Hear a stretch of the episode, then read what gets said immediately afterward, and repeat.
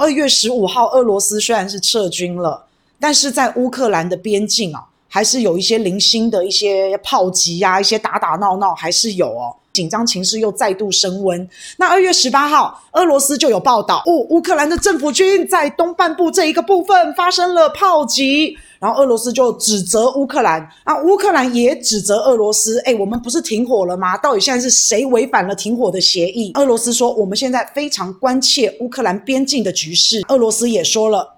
坚决反对乌克兰加入北约。美国老大哥也说话了，拒绝拒绝俄罗斯的请求。那现在比较确定的就是，乌克兰这个东半部地区应该真的有炮击，但是局势会不会失控？从今天来看，应该是不会失控了。法国总理马克龙的调停之下，普京把面子做给法国总理马克龙了。好，我们停撤。撤面子做给谁都可以，就是不能做给美国。这是俄罗斯普京他的一个想法啦。因为做给美国，美国一直要插手管他们的事情，他觉得烦死了。最好美国是不要插手进来，美国在这边没有影响力，这个才是他想要的。可是，在今天之前呢，确实东半部的乌克兰有发生一些炮击，那确实局势会不会失控，当时没有人知道。其实就连现在，好，可能都不这么确定啊。因为美国还是非常非常的急迫，他非常非常想要发生战争，所以有人就讲啦，会不会乌克兰东边的炮击有没有可能是美国所指使？因为在乌克兰境内，现在有很多的美军，也有很多的美军的军事人员，他们要帮乌克兰训练军队。那有没有可能是美军策划，或是美军叫乌克兰去做的，在东半部这边制造一些动乱，制造一些骚乱啊？这就不晓得了。那但是呢，俄罗斯二月十五号撤军了，美国是告诉大家没有哦。拜登说二月十六号俄罗斯要攻打乌克兰，没有发生。二月十八号，拜登总统又说，他说有情报显示俄罗斯要侵略乌克兰了，就在这几天之内，而且俄罗斯会对乌克兰的首都基辅产生攻击，就在未来的几天之内。但我们到现在其实都还没有看到啦，所以二月十六并没有攻打，但是二月十八，拜登又说会。俄罗斯根据情报会攻打乌克兰。二月十九号，普京亲自指挥核演习，大家看到了这个手提箱，神秘手提箱的这个红色按钮，电影里面应该都看过吧？这种核演习一定是要国家元首来进行指挥的。好，这个红色按钮一按下去，世界要毁灭了，核子大战就开始了。但我们今天都活到了现在，还没毁灭，还没毁灭，我们都还很安全。普京就是在告诉西方世界，不要招惹我哦。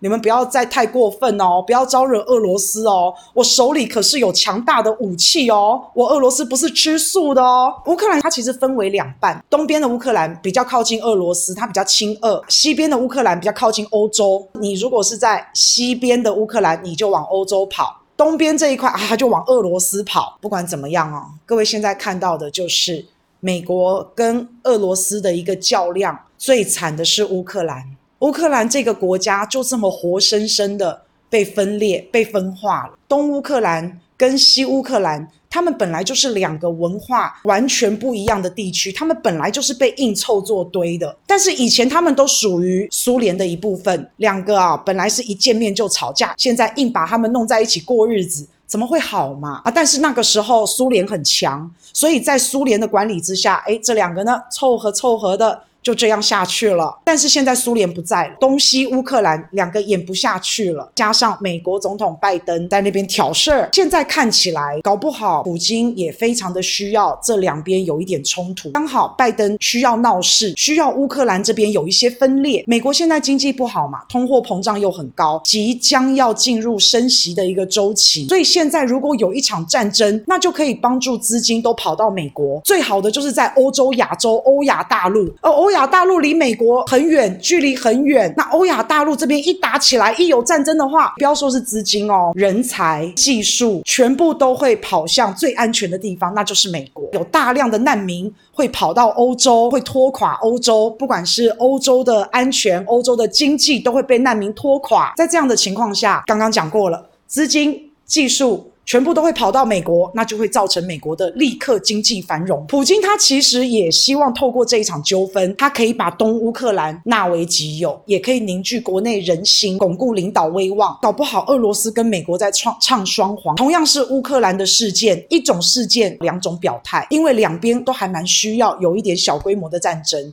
美国唱双簧，他唱给全世界听，好，要打仗了，要打仗了！你们这些人，你们这个资金，你们这个技术，还有人才，赶快跑到美国，让美国再一次繁荣伟大。普京，俄罗斯也要唱给俄罗斯的人民看，巩固领导威权跟中心。所以那个时候啊。拜登说，二月十六号，俄罗斯会打乌克兰，搞不好就是普京放的假消息，特别放出来给拜登的，让他来宣传。拜登有这个假消息，他其实也乐于宣传，他拿这些假消息来吓唬全世界的人，把这些资金驱赶到美国。最惨当然是乌克兰呐！啊，那现在乌克兰的总统喜剧演员泽连斯基，他被选出来当总统，现在呢，他是被美国选出来当总统。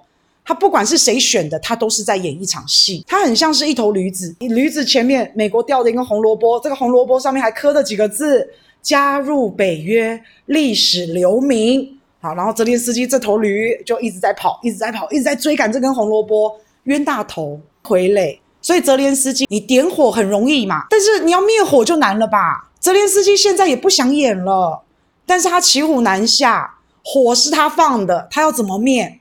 现在要灭火，美国人一定不愿意，尤其是亲欧派的这一些乌克兰人，可能会把泽连斯基赶下台。